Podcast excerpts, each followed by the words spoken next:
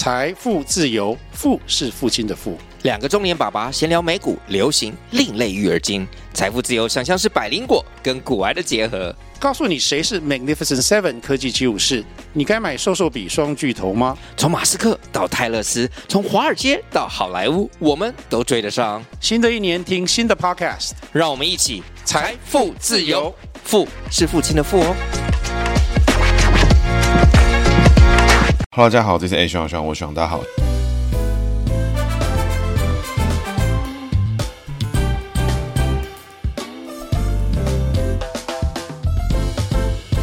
Hello，大家好，这是 A 徐徐，我徐大家好，徐又回来了。那徐今天呢要讲的主角是游锡堃哦。在节目开始之前呢，我要做一个呼吁哦，因为很久没有跟各位呼吁了哈，鼓励呢赶快呢多多向你的朋友推荐我的节目哦，分享我的节目，然后跟更多的人告诉我们节目，然后在我们的节目里面呢，不管是 Apple Podcast 啊或 Spotify 啊，留下五星评价，对我的帮助呢是蛮大的。那我们接着呢来讲今天的主角游锡堃哦。为什么讲游锡堃呢？其实延续前面几集哦，各位从这个老党外的宜兰帮开始一路讲解啊，郭雨欣啦，黄黄。熊啦等等啊，前面还讲了一个私信中啊，私信中是新竹的。从这一系列的这种勾渣郎的系列哦，从这种老党外啦，在这种国民党解除党禁之前啊，民进党成立之前，到底台湾人用什么样的方式去奋斗？那游锡坤呢，身为现在呢宜兰帮最后倒数几个这个梯次里面哈，我觉得他的动向啊，跟他的成就其实哦是蛮高的，因为我觉得他是少数几个维基百科上面非常精彩，而且看起来非常好看的一个政治人物哈。我觉得呢，大家有机会是有必要去了解他，但是游锡坤这个人哈，水牛伯嘛，这个跟水牛一样，憨蛮憨蛮哈，就是在那边，哎，没有很包装、很行销自己，不然依据他的经历哈，我觉得是非常惊人。那他经历有多惊人呢？哎，稍等我们解完他的姓名呢，立刻跟各位分享。那游锡堃呢，是一九四八年出生，一九四八年的民国三十七年，民国三十七年呢，戊子年属老鼠哈。游锡堃的锡呢，就是那个金属的锡，堃呢，这大家应该蛮熟悉的，游锡方方土嘛。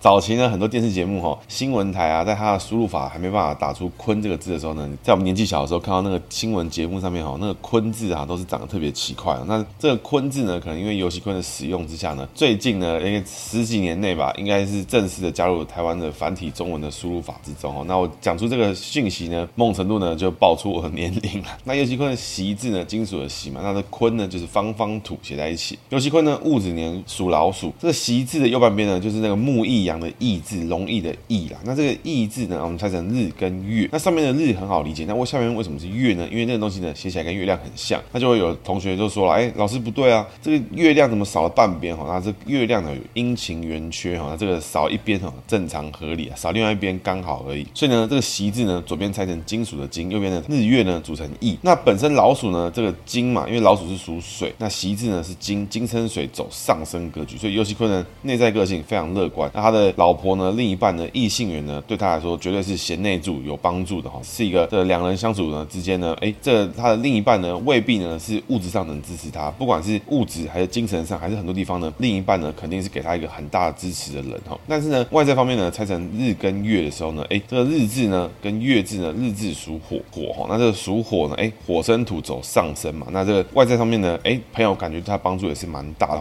同性朋友的部分啊，兄弟啊，怎么对他帮助多。但是呢，当日字呢，我们还要把它解成里面有藏的意思，为什么呢？因为日中呢藏有机，那藏有机有什么意思呢？这有机呢就是子丑寅卯辰巳午未申酉戌亥的酉字嘛，对不对？那很多同学哦，第一次听到有鸡就会说啊，有鸡那是不是有无鸡啊？不是哦，那个酉鸡呢是子丑寅卯辰巳午未申酉戌亥酉字的意思。那这个酉字呢就是酉鸡，那鸡呢属金，那啊土生金走下生的格局哈，所以也就是说他的外在个性呢，朋友上面对他帮助多，他对朋友帮助奉献也多，所以他的朋友之间呢，哎相处交往之中呢，哎其实是一个蛮互惠互助的帮助啊。但是呢，藏酉鸡里面逢什么子午酉卯四败桃花之格，所谓子午有卯呢，就是当你是子，那你逢午有卯的时候呢，哎，就容易走四败桃花之格。也就是说，当你属老鼠的时候呢，游锡堃是戊子年属老鼠嘛，对不对？所以呢，子呢逢午有卯就会走四败桃花之格。那这边呢，日中常有鸡，有没有子逢酉走四败桃花之格？所以呢，他在跟他的男性朋友相处的时候呢，哎，这个价值观啊，交友的方式啊，哎，很多人说水牛伯不太会交朋友，憨慢憨慢，哎，在这个人群之中，哎，他都完全不知道这个水牛伯在干嘛。这个交往起来呢比较痛苦啊？其实呢，是因为游锡堃的人际交往的格局跟价值观比较奇怪，所以呢，当他觉得这个人我想跟他当朋友的时候，他用的方式呢，可能对方没办法理解。那别人呢对他很好，想要跟他好好当朋友的时候呢，他可能也没办法理解。所以两边呢抛接球的方式不一样，所以呢价值观会比较特殊一点。这种情况呢，越现代呢问题越少，那越古代呢问题越多。那游锡堃呢介于中间，可能就是年轻的时候碰到一点问题啊，但年纪大一点之后就觉得说，算了，交不到朋友没关系，是他们不懂我。那这个习字呢，这个我们日字嘛拆成日跟月，但是月亮的月呢，我们叫做月中呢藏卯兔，为什么呢？月亮里面呢藏了一个兔子，叫月兔，对不对？所以这个兔子呢叫做卯，子丑寅卯的卯字。那我们刚刚讲的四败桃花，子午酉卯，四败桃花之格，子逢酉走四败桃花，子逢卯一样走四败桃花。所以这个日跟月呢，哇，集四败桃花之格哈。所以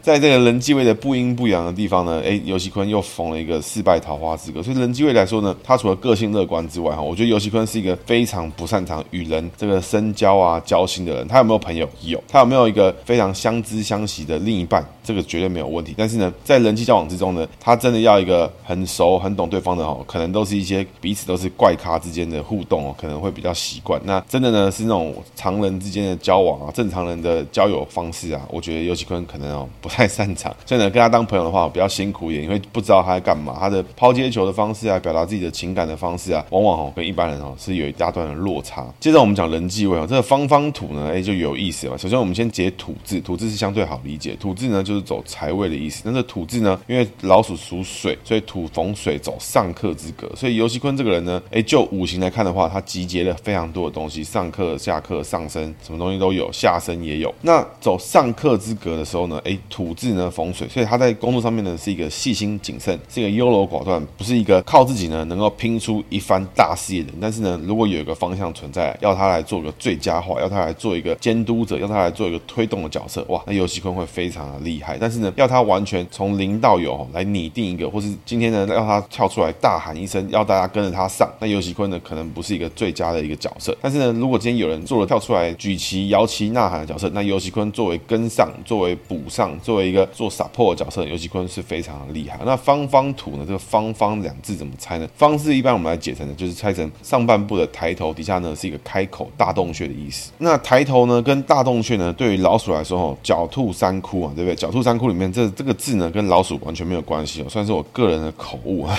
但是呢，老鼠逢洞穴叫什么？Tom and Jerry。那老鼠里面呢，只要跑到那个洞穴之中，就完全不会有任何问题。所以呢，属老鼠呢，这逢两个大洞穴，工作位呢绝对是强的哦，在他他自己擅长的环境，在他喜欢的领域之中，绝对发挥的好。上面那个方的一点一横轴抬头的意思，抬头呢，大声笑风抬头，炯炯有神。所以游锡堃这个人呢，相对于找到自己的知心好友，相对于找到自己的知己来说，醉心于工作才是游锡堃真正喜欢的事情哦。所以这个人哈，大家都以为说啊，他可能最近呢喊出的，哎，立法院院长退休之后呢，我觉得要退出政坛，我要好好退休了。我觉得不会，他会找到更多奇奇怪怪的事情，从他民间的角度来做，因为他是一个工作狂，他没有做到一个程度哦，他是永远不会满意的。那整体来看，游锡堃这个人哈，内在个性乐观，交友方式比较奇怪一点哈，所以如果你要试着跟他当朋友，或是你他同学哈，你会觉得这个人好像有点难以维系感情。哎，碰到那个人的时候，好像有时候他又热情，有时候又还好，因为摸不透到底他在干嘛。但是呢，这个人可能不能相处，能不能深交，其实是可以的。但是呢，你只要是个够怪的人哈，我觉得可能呢也走得下去了。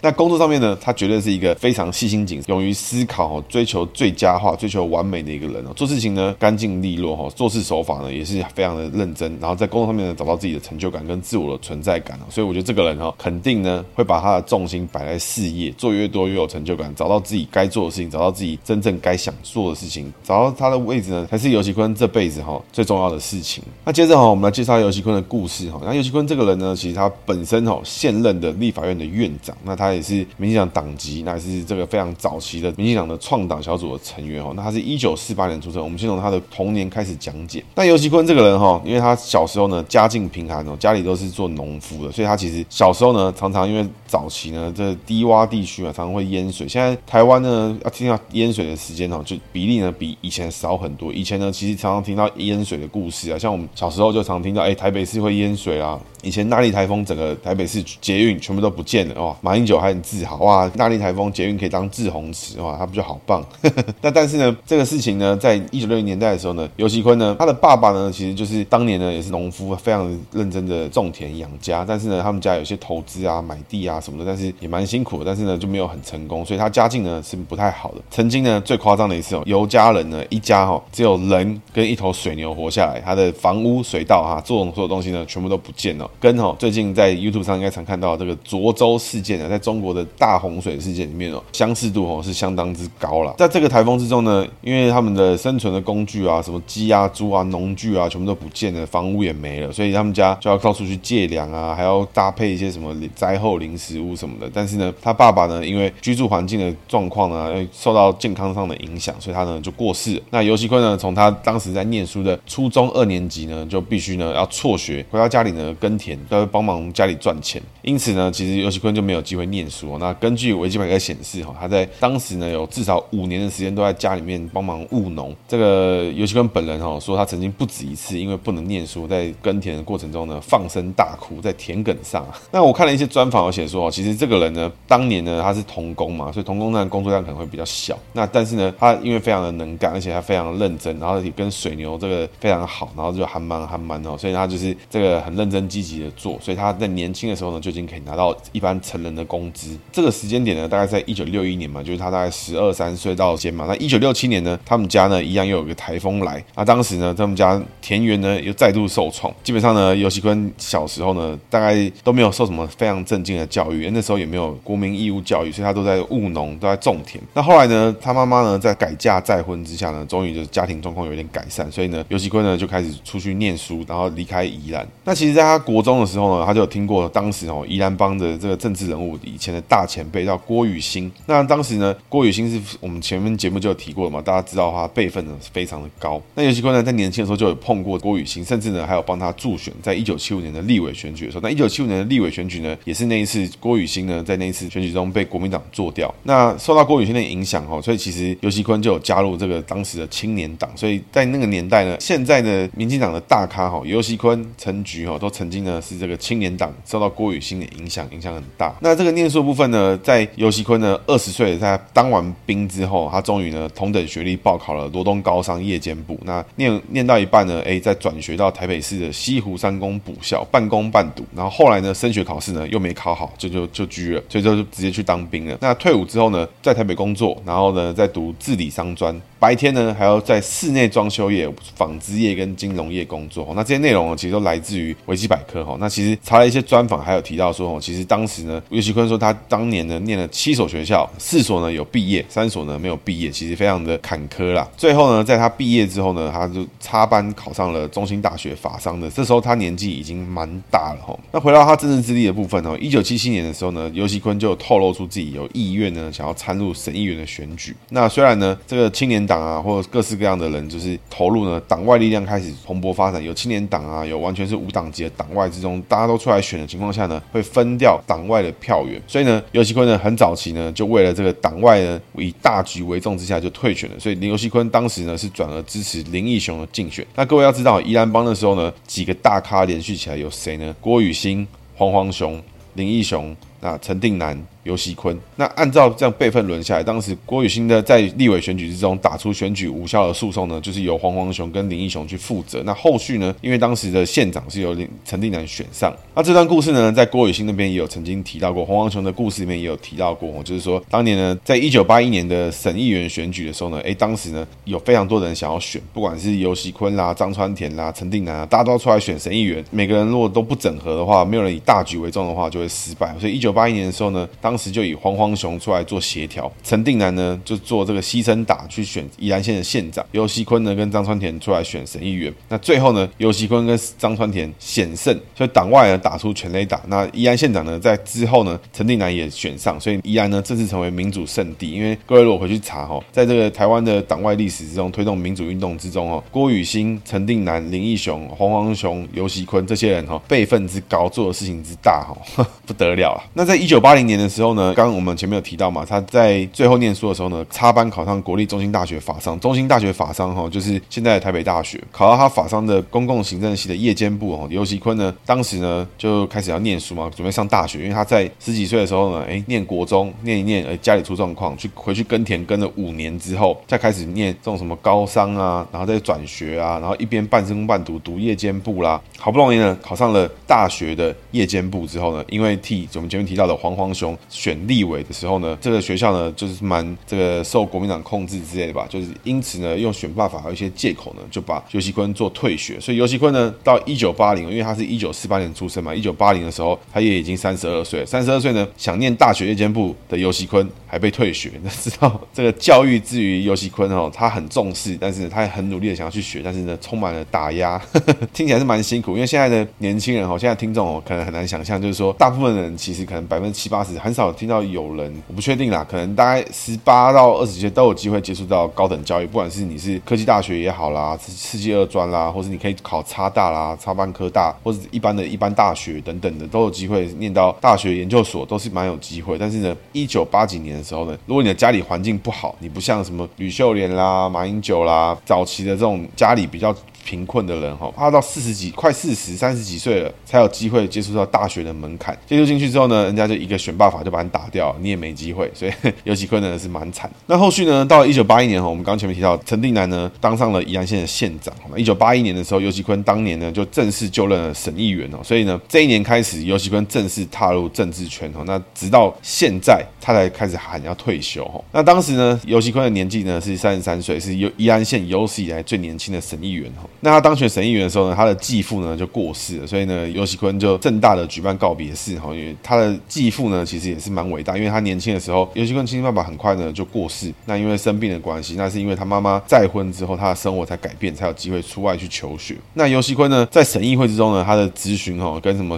台南谢三生啦、苏贞昌啦，组成一个叫做联合方阵咨询哦，名字听起来蛮屌。那总之他们的咨询啊，我觉得看起来是蛮有方向的，甚至呢，他们喊出的一些这种法案呢呢，不但是进步之外呢，还能获得国民党的一些议员的支持哦。比如说释放林英雄啦，修改选罢法啦。那在一九八二年的时候，我觉得这个非常关键，他就是争取到哈当时的省政府主席李登辉哦，拨款三百万，委托这个中华顾问公司开始做这个探勘。要做什么事情呢？他是要做国道五号雪山隧道的这个钻探跟可行性评估哦。那我觉得这是一个非常重要的事情，因为它是国道五号的第一个动作。那没有这个事情的话，就没有现在的国道五号。对于宜兰人来说，当时要从宜兰到台北，从东部线要到台北，要么你就坐火车，要么你开车走北宜，那九弯十八拐。我不知道大家有没有记得，在我年纪很小的时候去宜兰，就是晕车的代表，就是晕烂。现在年轻人可能很难想象，就是现在去宜兰的话，可能就是哎走雪隧啦，走国五啦，然后塞一下啊，多塞一下，很快就到了。以前那种，不只要塞，你要跟砂石车抢道，又会九弯十八拐，晕得不得了，还会很容易出车祸，很危险。然后去宜兰，去到那边好像就是一个世外仙境。也记得以前年纪轻的时候，我爸妈带我们去什么童湾节什么，就那边晕啊塞啊什么的，然后到宜兰好像是到天堂一样那种感觉。那这个时间点呢，我们前面提到，在宜兰当时的政界哈，哎，游锡堃成为了当年年纪最轻的省议员，陈定南呢成为了年纪最轻的宜兰县的县长，这都是党外当年在宜兰这个民主圣地打下的一个功绩。那在省议员期间哈，游锡堃其实还做了蛮多事情，我觉得这边大家都可以上网去查，我觉得他有一些政策啊什么的，我觉得都还蛮有意思。那我觉得比较需要跟大家分享的是呢，一九八二年的八月，游锡堃呢在省议员任内哈插班又考上了东海大学的政治系，那一九八五年呢顺利毕业，那终于呢在他人生的哦三十七岁嘛，终于拿到大学毕业的文凭啊！我觉得真的是一个很认真念书的，因为游锡堃呢，如果他在当省议员的话，那就是宜兰县的，他又要在宜兰县的县内呢做县民服务，又要出县，又要去跑选举，那另外呢又要求学，那东海大学呢在台中，那省议会呢在哪里？在南投，所以呢游锡堃呢这辈子坐车的时间哦，应该花的是蛮长的。那我觉得还有重要的事情是什么呢？是在一九八六年的时候呢，哎，游锡坤呢成为这个党外选举的全国后援会召集人。那另外呢，他偷偷秘密的筹组了圆山组党，所以他基本上呢就悄悄的呢成立了凑齐了一组人，找了非常多人，就民进党的这个创党的小组呢，冷不防的哎在圆山饭店成功组党。那当然，关于民进党早期组党的故事哦，在这个组党小组之间有非常多的每个人认知都不一样啊，有的人说是秘密的啊，有人说是蒋经国默许的啊，我觉得这有很多说法。但 anyway，游锡坤呢在当时呢是处于一个主导，然后也是积极的去策划、去推动的事情哦。那我觉得他是不是第一个喊出来要组党的人？我觉得他可能不是，但他在那个时间点非常认真的找出一个适当的时机，适当的地点，然后找到适当的人，一群人一起开始筹组这个会议。那我觉得这件事情蛮重要，而且同时呢，游锡堃呢，当时呢，身为整个党外选举全国会员会的负责人哈，他还告诉大家，他会负上一切的政治跟法律责任。当时开始组党，那当时呢，他们选在圆山大饭店，是因为那时候圆山大饭店呢是全国最屌的饭店，就是全台湾呢最气派，然后最国际化饭店，所以你在圆山饭店呢办活动呢就比较不会受到干扰。那这个思维我觉得是蛮奇葩。那 anyway，最终呢，在游锡堃的操作之下呢，民进党呢成功阻挡。那这也是呢，我觉得游锡堃在审议员期间哈做政治动作里面，我觉得最大最特别，因为他已经超过了这个审议员的职责，在超过了整个不管怎么说，他当时可能都没有想过自己呢，在他种田的期间，在他父亲可能哎还在淹大水的期间，他可以想到说他以后呢会成为影响整个台湾民主改革开放的一个非常重要的角色。我觉得是没有人想到，那他也是非常的认真去看待自己在做的事情，然后受到很多的启发。他前面有提到，他受到郭雨欣的这个启发之后呢，对民主化运动啊，台湾人的思维跟自我定位有很多的想法。那审议员呢，就一路呢就开始当到了一九八几年。那他后面呢还有成立一些什么党外杂志啦，什么推动一些什么两岸探亲的政策，我觉得那都很不错。故事呢来到一九八九年，一九八九年呢，当年陈定南呢已经当完了两任的县长。那接着的选举呢，由游锡堃代表出战宜安县的县长。一九八九年开始呢，游锡堃担任了宜安县县长之后呢，我觉得他做的非常好的事情呢，是他非常明确的定立出自己的战略是什么。我觉得就姓名来看的话，我其实不认为游锡堃可以这么明确定出方向，他应该有个非常好的搭档。那至于是谁，我不是很确定。但是呢，当年他喊出的是游锡堃要在宜兰呢，以文化立县的方式，要在台湾重新做一个文艺复兴新的起点。那我觉得真的蛮强的，必须说。然后当时他也做了什么地景改造啦，什么绿色新政啦什么的，我觉得非常强。具体做了什么事情呢？我觉得先从一个母语教育，像是在宜兰有泰雅族语啊、客家语啊、噶玛兰语啊，各式各样的地方，告诉大家，在宜兰县的教育呢，不用只是独尊国语，任何方言都可以使用。但有没有落实，我觉得是另外一件事情啊。另外呢，他还开始编写什么南洋地理啊、南洋历史。规划了什么传统艺术中心？但是传统艺术中心哦，我我不知道大家有没有知道哦。就是如果你常去宜兰玩的话，我觉得不太可能有人没去过这个宜兰的传艺啊。它就是一个有很多戏曲啦、布袋戏啦，什么各式各样的东西，包含那边还有学校在教学，你可以那边看到各式各样的东西去做这个传统艺术的教学等等。创立了哈第一个公立的歌仔戏团兰阳戏剧团。那开始在一九九三年呢，设立台湾第一座呢以台湾史观为主的乡土史料馆——宜兰县史馆。那在一九零年呢，计划新建哈第一座开南洋博物馆，后来叫南洋博物馆，在乌石港盖的也是非常的漂亮。所以呢，一九九四年呢，开始委托自然科学博物馆哈，把它整合成生态博物馆、南洋博物馆、文化中心、宜兰县史馆三合一哈，然后开始要做这个规划。那基本上，我觉得你所有听过宜兰一切有有关的这种文化啊，或是这种地景啊，什么参观哈，我觉得八九不离十跟游锡堃都有关系。比如说头城抢孤中断四十三年重新举办，哎，是谁？哎，也是游锡堃。童玩节，哎，是谁？哎，还是游锡堃。罗东运动公园，哎，是谁？哎，还是游锡堃，全部都是游锡堃，真的非常厉害。那我觉得一九九一年的十月十六号，我觉得这边也蛮重要，它是一个汉人鹿兰开垦纪念日哈。那游锡堃以县长身份哈，代表政府为汉人移垦过程中伤害原住民权益，向原住民族道歉。那现在会觉得说这种做这个事情是一个不知道在干嘛的事情，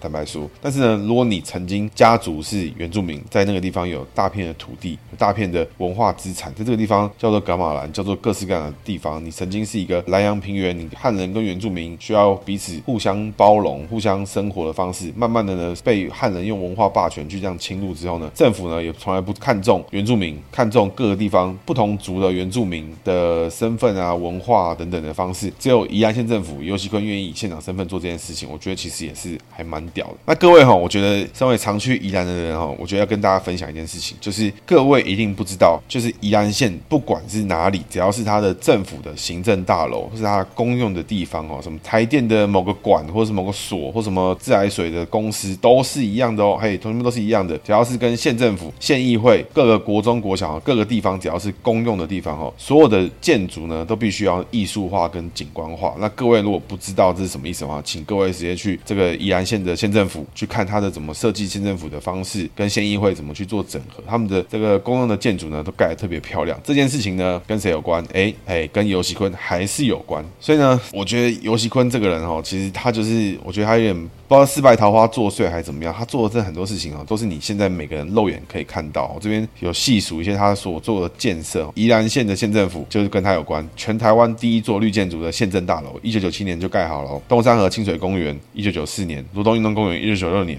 乌石港重建的现代化渔港，一九九八年；五老坑露营区，一九九六年，一样是他。那殡葬园区他也有盖。那那反六亲呢？尤其坤手上呢，正式最终呢是成功。那台塑六亲呢就退出了宜兰县。那我觉得哦，真的是很神啊！一九九三年连战组阁的时候，李登辉呢有派人问过尤其坤说愿不愿意入阁。当时呢，尤其坤说因为是政党的关系哦，施政理念不同就拒绝了。一九九六年的时候呢，陈水扁邀请他来台北市当副市长。那尤其坤呢也说县长任期呢没有做完。那后来呢，尤其坤呢在一九九七年十二月终于从县长卸任之后呢，哎，他就离开了地方的政坛。当时呢，其实他还还有立法委员可以选举，但是呢，游锡坤呢礼让陈定南继续连任。那游锡坤呢也在卸任县长之后呢，去学习养蜂跟种植有机农作。其实哦，我觉得不是学习，我觉得比较像重操旧业，但是学习一些新的知识，我觉得相信是有的。那一九九八年的时候呢，哎，游锡坤呢最终呢接受台北市长陈水扁当时的邀请哈，去当了台北捷运的董事长。那也就知道哈，一九九八年的时候，台北捷运可能还没完成几条，那当时游锡坤就负责了这件事情。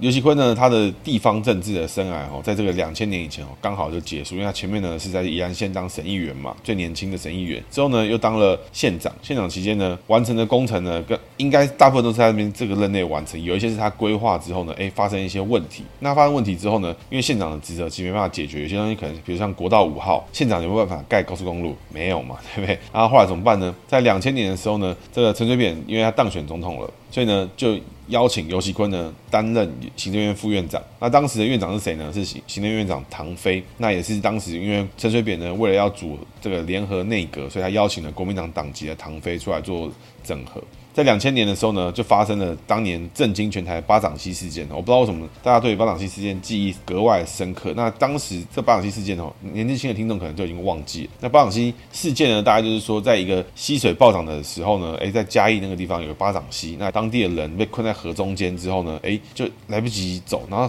这个溪水呢就一直涨上，一直涨上，一直涨上，哇，那些人就站在水里面，然后又有媒体记者在旁边拍，然后就是全国连线看那些人就这样一个一个的被冲走，然后就哇，就就死掉了，这样非常恐怖。而且在两千年的时候，那时候不像现在这种直播的这种风气，这种兴盛。那个时候也可以看到这种 live 的这种新闻，我觉得都非常恐怖。游锡坤当时呢，就告诉唐飞说：“我会代替你负起政治责任。”然后要打电话给陈水扁，希望他可以慰留唐飞，然后不要把这个联合内阁呢这么快的就因为这个问题呢拆掉。后来呢，游锡坤呢就辞职了这个事情，离开了行政院的副院长。所以呢，他也是前后呢在任六十七天，成为了台湾史上任期最短的行政院副院长。那也是当时哦，整个民进党。政府开始责任政治的一个案例啦，因为其实我个人是很不喜欢这种责任政治。各位可能有印象，在两千年出头的时候，只要出什么问题，哇，行政院长就要辞职，内阁就要重来一次。那我觉得这种东西就是不是很很负责，因为你应该要把问题解决了，你应该真的要把错误的事情都排除了，你要把你该做的、该检讨的事情都弄好了，你要负起责任，你要走再走，而不是说，哎，出了事情，哇，高歌离席消失，哎，我负责，我走，你没有负责，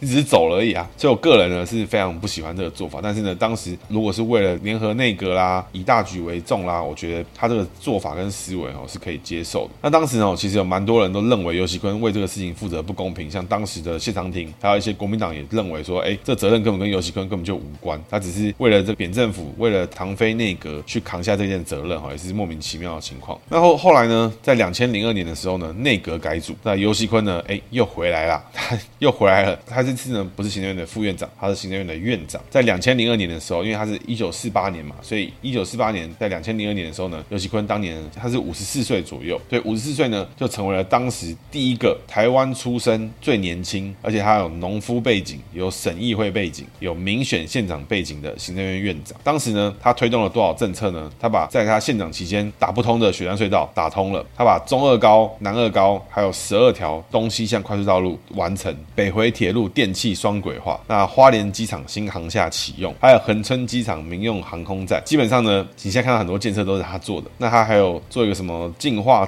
高雄自来水中部科学园区。那我觉得我个人最有感的是什么？是基隆河圆山子分洪道。那当时呢，在我年纪小的时候吧，可能国中、高中哦，那时候台风哦，大家真的是为什么？大家现在都有印象是要去台风买泡面，为什么要这样？因为以前台风完是真的会淹水。以前不是说哦放台风假，你只是因为当天风雨很大，所以你必须要回到家躲起来不要出来，是因为你隔天还有可能出不了门，隔天家里门口会淹水，在台北市的市区哦都可能会淹水。那戏子啊、什么瑞芳啊、什么那些地方哦，就更不用说，就更更离谱，绝对是淹到一个不知道在干嘛。那主要呢是因为这些地方，第一个它地势低洼，再来呢是因为当地呢有一个基隆河，那基隆河呢走的方式比较奇怪，它行经这些地方之后呢，只要暴雨来、台风来，就很容易会暴涨、会淹水。看了很多这个游锡堃的专访啊，特别提到游锡堃这个人对于治水相关的建设哈，都会排得很优先。那还有说，因为呢他小时候他非常了解家里面水灾的问题，家里面他自己，因为他爸爸呢就是因为水灾的问题，导致他从小呢家境的状况啊，包含他爸爸的离开都跟间接跟这个淹水是有关系的。那游锡坤呢，在那个年代呢，在立委还有两百二十五席的时候呢，当了好几年的行政院院长，所以他等于说朝小野大，因为在立法院的立法委员之中呢，民进党的议员是偏少的，那国民党是偏多的，所以他游锡坤呢要扛住这么多乱七八糟的立法委员都在的时候质询，也就是说他光是在开会，在面对这些人哦，一年或是半年一个会期几个会期之中呢，就要花两三百个小时在跟这些人在站在那边跟他们瞎聊，在那边呢面对这些人的咨询。那尤锡坤呢扛住这一切，我这边是来自维基百科的内容，我觉得真的看了真的是觉得超屌。尤锡坤呢当时呢受到很多整个两千年出头的时候有很多问题嘛，首先政党轮替啦、核四风暴啦，还有网络科技的那个泡沫化啦，那第一次呢台湾从这个亚洲四小龙的经济成长率呢首度呢成为负成长，失业率呢创新高，所以其实怎么讲？呃，民进党政府在两千年接手之后呢，其实是在台湾相对呢最不友善的时机点里面，他们试图呢去打出一些破口。为什么呢？因为各位去想早早期的整个环境之中呢，包含它可能是台湾前烟角木啦，这个工业区开始啊，哎，变成对岸的中国改革开放，然后呢外资逐渐流向中国，台湾呢借机用人，所以全球经济的变化之中呢，台湾的比重慢慢的降低。那那个时候呢，台积电的优势也没有那么明显，也没有一个台湾的产业的护国神山，所以每一个动作，每个台湾政府在做的动作，都是为了要保障台湾人未来在国际上面的角色跟自己的地位是什么地方。那游锡坤呢，就花了非常多的特别预算，其中呢，大概有一千亿的特别预算呢，是两百亿救失业，五百亿救经济，三百亿呢整治基融合，三年呢达成两千亿投资的计划，那主导了这叫做促进民间投资公共建设。这个期间呢，台湾平均经济成长率呢又回到五点四趴，那失业率呢从五点一七降到四点四趴，其实还蛮猛的。二零零三年的时候，SARS 疫情爆发哦，这当时游锡坤也是整个扛住哦，找了陈建仁，我觉得真的是太厉害。那我觉得游锡坤这个人哦，我觉得他的问题就是什么？就是他对于他这种政策的名字哦，就是没有一些很亮眼的方式啊。那我就是想一些比较奇怪的东西。那整体来看，我觉得游锡坤他的内阁的状态哦，我觉得他在这个过程中，其他面对这些问题，他都稳扎稳打，而且他也不会非常的明显的出包或出一些很奇怪的事情。那最终呢，在两千零五年的时候呢，因为民进党呢没办法拿到过半席次，那尤锡坤呢就决定不担任行政院院，所以他就开始宣布总辞。两千零五年的时候呢，正式卸任。所以呢，尤锡坤呢成为了陈水扁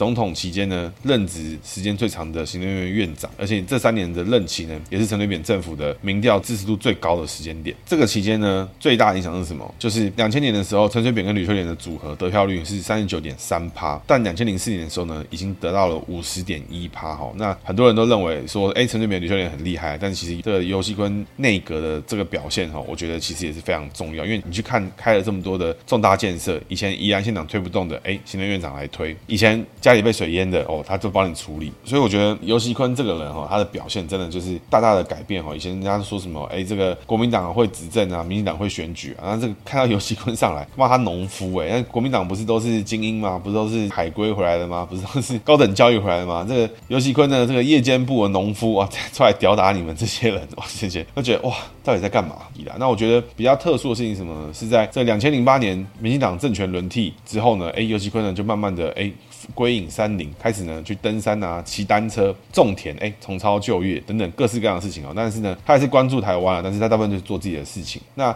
二零一三年的时候呢，游锡堃被党内初选呢找回来去选新北市的市长。那二零一四年选举的时候呢，那一年是最传奇的一年，因为那一年之前呢，二零一三一二的时候，整个台湾都在做社会运动，包含什么黄仲秋事件啦、大埔张药房啦、这个反红梅啦，什么各式各样的有的没有的事情，哇，全部都开始这边爆发，也是台湾人对于马政府执政的末期最大的质疑哦。那当时呢，二零一四年就诞生出了柯文哲这个怪物嘛，对不对？那大家可能都当时忽略了非常多人的选举，比如说那时候的林志坚没人在管，林佑昌没人在管，郑文灿没人在管，但是呢，这些人默默当选。民进党最没把握的是哪就新北市。新北市给谁去选？好，给一个老诶游锡坤出来选。我是不知道是什么心态。那我觉得应该也没有人真的重视游锡坤。没想到呢，游锡坤拿到了有史以来跟国民党差距最小的票数。哦，当时在二零一四年的时候，游锡坤是九十三万票，朱立伦呢是九十五万票，所以非常非常的接近哦。在接下来的二零一八、二零二二，从来都没有人有办法跟国民党的票数拿那么接近。那故事呢，就一直来到了现在。因为二零一四年选出之后呢，哎，游锡坤回去做自己的事情。当然，他还有他的正国会啊做他想做的事情等等。在二零二零年的时候呢，因为他排进了民进党的不分区，那当选之后呢，在立法院内选举之后呢，哎，被选为立法院的院长。民进党的蔡政府两届之中，第一届的立法院院长是苏嘉全，第二届的立法院院长呢就是游锡堃。那我这边有查到专访哦，很多人都会想说，哎，立法院院长是怎样？他是只负责敲锤子吗？他负责的任务是什么？他到底应该要干嘛？他是只在敲事情吗？还是做什么事情？那我查了一下哈，那我觉得游锡堃在他的专访之中有把他下一个很好的注解。他说，过去两任的立法院院长其实都有非常大的历史定位。那很多人不知道，但是呢，王金平把党团跟朝野协商这件事情制度化，把乔事情这件事情让每个党派都有办法发出自己的声音。很多人哈，像这种很新手、很菜鸟的这种政党政团哦，他们会觉得说，去协商这件事情，去讨论这件事情是黑箱，是密室协商，是什么呢？包含时代力量啦、民众党这种搞不清楚状况的。但是呢，王金平透过这种制度呢，让每个政党都有机会去发表自己的想法，去说明自己为什么要这样做，去乔出每个民意都能被接受的一个空间哦。那苏家全呢，在游锡堃的看法里面呢，苏家全做了把，他把开立了国会频道，甚至呢把协商呢透明化。也就是说，苏家全这个人呢，等于在国会的委员会啦，或是各式各样的地方呢，都开了这个频道，开直播的方式，让全民呢都可以看。只要你真心关心政治，你只要呢打开 YouTube，你都可以看到立法院现在在干嘛，现在做什么事情。所以很多人哎，看到那个立法院会有人剪影音什么的嘛，哈，那都是立法院自己转播出来的。你们爱怎么看，爱怎么做，其实呢，这些事情会透明化、被公开化，其实都是每一任立法院院长做的不同的事情。当然呢，说每一任，其实前半部大概立法院有这么多任的院长，哦，有一半以上都是王金平在当。苏嘉全呢当过一届，那游锡堃他当立法院院长的时候，他他的目标是什么呢？那我看了一些专访哦，游锡堃他说，他希望呢可以提升台湾的国会功能跟地位。他希望呢台湾的立法院呢不只是一个立法局，不只是一个审议行政院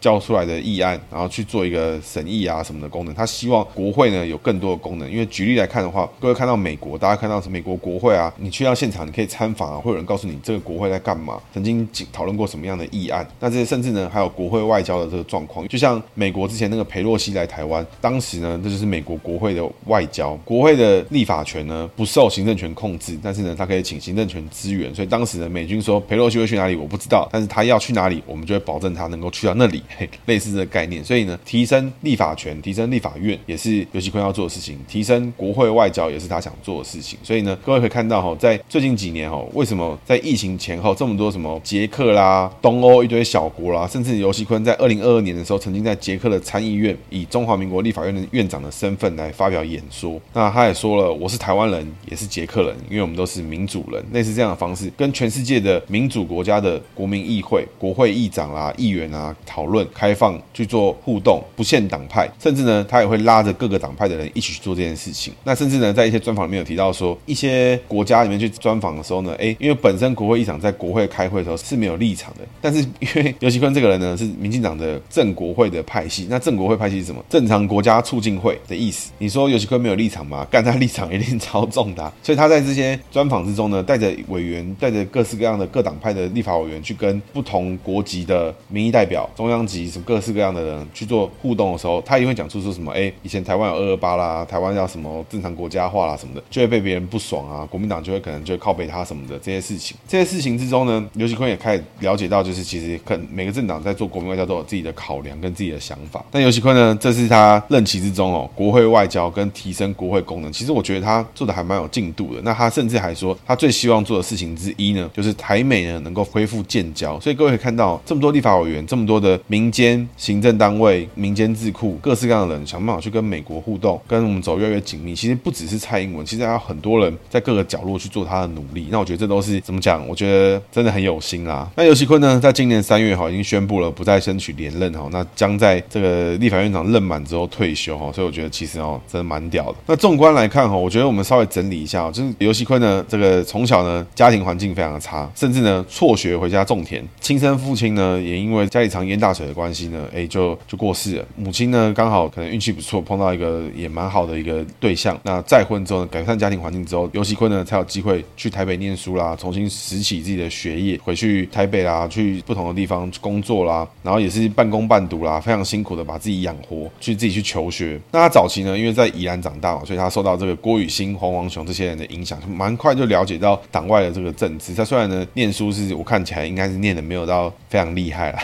但是我觉得他这种怎么讲水牛伯精神啊，就是非常拼，非常的一步一脚印，很务实的，就是不管你，我就是一步一步慢慢做。我可以很笨，可以你可以笑我笨，但是我就是会持续往前。我觉得这个心态、这个做法跟这个坚持啊，我觉得是非常厉害。到了省议员阶段，然后他到了党外阶段，开始真正的去凝聚出了一个民进党。党外阶段呢，他也成为了宜兰县有史以来最年轻的省议员。那也在问政期间呢，也做了很不错。所以他其实你说他有没有民代经验？有啊，他是以前是省议员。那他有没有行政经验？有。在陈定南之后，他接任了宜兰县的县长，开启了整个现在我觉得你听过所有宜兰县有关的建设，基本上都跟游锡堃是有关联。那接着宜兰县还有什么建设呢？哎，我 后面就不知道了。所以我觉得这个事情哦，也是蛮特别的，就是诶，好像宜兰县就停在这个传艺，停在东山河，哎，停在这个运动公园，停在这个国五，哎什么的。那游锡堃呢，在推动一些建设之后，其实有些建设是有点卡的。所以在两千年扁政府时期之后呢，哎，他有终于有机会碰到中央级的行政的部会，但是呢，也因为一些案件、八党七事件的关系，引咎辞去扛下了整个责任。但是呢，在两千零二年的时候呢，重新呢接任回行政院院长。所以呢，尤锡坤这个人其实曾经是任期有史以来最短的行政院副院长，但是又是任期有史以来最长的行政院院长，在扁政府时期。那我觉得这蛮强的。时间呢，如果拉到现在来看的话，尤锡坤这个人曾经也是一度最有机会在新北市十年内打败国民党的人。另外呢，他现在曾经担任过立法院院长，在我们宪政体制之中，中华民国有史以来只有两个人曾经是当过行政院院长，又当过立法院院长。那另外一个人是谁呢？那个人叫孙科啊，大家没听过对不对？但他老爸大家都听过。那个不知道是谁呢？啊，打开你的钱包，拿出一百块啊，孙中山。那孙中山的长子呢，就叫孙科。所以这个孙科呢，其实也是早期呢，在整个宪政体制里面也是蛮有机会做大，但是因为因为感情问题啊，这个小三问题，最终呢，哎，被咬到一些把柄之后，他似乎呢就比较远离了整个权力的核心。那加上我觉得跟蒋家打压应该有一点关系啊。不过总之，孙科这个人就离开了权力的核心。那孙科呢，也是第一个在中华民国体制内呢当过行政院院长，又当过立法院院长的人。他其实呢还当过这个考试院院长，还是监察院院长。这个孙科，那游锡坤呢，目前为止他就当担任过行政院院长，也担任过立法院院长。那我觉得这个资历放进整个台湾哦，没有几个人有这个本事。那在立法院院长期间哈，因为他在二零一四年挑战新北市市长失败之后呢，在二零二零年的时候呢，正式的经过选举之后，成为了立法院的院长，推动了国会外交哈，提升国会功能。我觉得这个坦白说哦，他没讲我都不知道是他做的，就非常有感。我就一讲我就想怎么想起来说哇，确实啊，在二零二零年之后呢，整个国会的外交啊，这个甚至在我一开始都以为是疫情的关系啊，捐口罩啊，可能什么东欧小国会来啊，跟我们大家互动一下，打击中国什么的。如果是游锡堃非常积极在推动国会外交的话，那我觉得听起来又更合理。所以我觉得真的蛮强的。那为什么讲到他呢？其实延续整个宜兰帮的这个脉络下来，郭雨欣啦、黄王雄啦、陈定南、林义雄，这整个脉络下来，宜兰确确实就是这整个就是民主圣地，我觉得没话讲。回到我们最前面姓名学讲的事情，四败桃花之格来说的话，这个四败桃花之格确实啊，看起来是影响到这个游锡堃蛮大的一个程度。为什么呢？因为各位看到这样的人，他其实是有本事成就一个很大的派系，他是有机会成为一个，我觉得他自己去组个党或者是干嘛的，我觉得坦白说你都不过分啊。他这个本事，他这个做到的事情，甚至他底下这些人，郑国会这些人，哎，有林佳龙、林佑昌、蔡世应，什么各式各样，于天，什么陈欧婆什么各式各样这些人出来，是不是都很厉害？是啊，那为什么游锡堃没有自成一个强势派系？他有没有一个派系？有，还有以前是游戏嘛，有郑郑国会嘛，这些人都是。那这些人有没有成为像苏贞昌、谢长廷、陈水扁这些人派系这么鲜明的人？有没有？我觉得没有。游锡堃这个体系比较像是一个哎，跟他们理念相近、相对友好的一个体系，甚至是只是可能是因为不在谢系、不在苏系、不在新新潮流之中，哎，跟游锡堃有互动过，然后就一起合作过。我觉得就慢慢走下去。所以我觉得这个四败桃花之隔，或许也是一个可以解读为什么游锡堃没有成为一个非常积极的派系领导者，或是怎么样的一个情况。正国会现在领导者看起来应该是林佳龙或是林佑昌为主了。那很多人说游锡堃就是掌门人，然后这个我觉得没问题。但是呢，有人记得游锡堃以正国会掌门人做过什么事情吗？或是不记得？虽然我觉得游锡堃这个人会讲到他，也是因为宜兰帮这样讲了嘛，对不对？那最近呢，有看到这个吴祥辉有一篇文章说，哦，这个建议赖清德副总统可以找游锡堃，因为这个高度台湾有这个高度的没有几个人，可能呢就是游戏坤跟。陈建仁，那我觉得陈建仁哦，他的辈分哦都还没游锡堃高，因为游锡堃哎 在当行政院长的时候呢，这个陈建仁呢还只是卫生署的署长而已。那游锡堃这个人呢，真的就是一个水牛精神啊，因为他做的这些事情哦，我觉得你没讲的话，真的没人知道是他在做，绝绝对没有人知道。整个宜兰现在听过所有的建设，你看到你会有印象，你会有记忆点的东西哦，曾经呢都是跟这个老县长有关。那我觉得台湾需要更多这样的积极的人。那这样的人是不是只有民进党有？我觉得也不是这样。但你只要有心，你看他在二十岁以前，搞不好都在当农夫。退伍之后呢，去考夜间部，他很努力啊，他很认真啊，他不会的事情他就找别人问啊，他就开始开始来做。你说这些事情是不是都是凭他一人一己之力，凭他个人的聪明才智去做到这件事情？我觉得绝对不是啊。但是你没有他这个精神，没有他这个这个坚持，没有他持续的去推进，他觉得这不对，那我要想办法更努力的去做。他是不是最聪明的人？我觉得他绝对不是嘛。至少我们一五七，我觉得应该，我 我是不觉得有啦。但是你说他的这个意志力，你说他的这个坚韧不拔，你说他这个推动大家的前进的力量，然后去想办法让。每件事情都能搞定的力量，我觉得尤其坤哦，哇，非常的猛。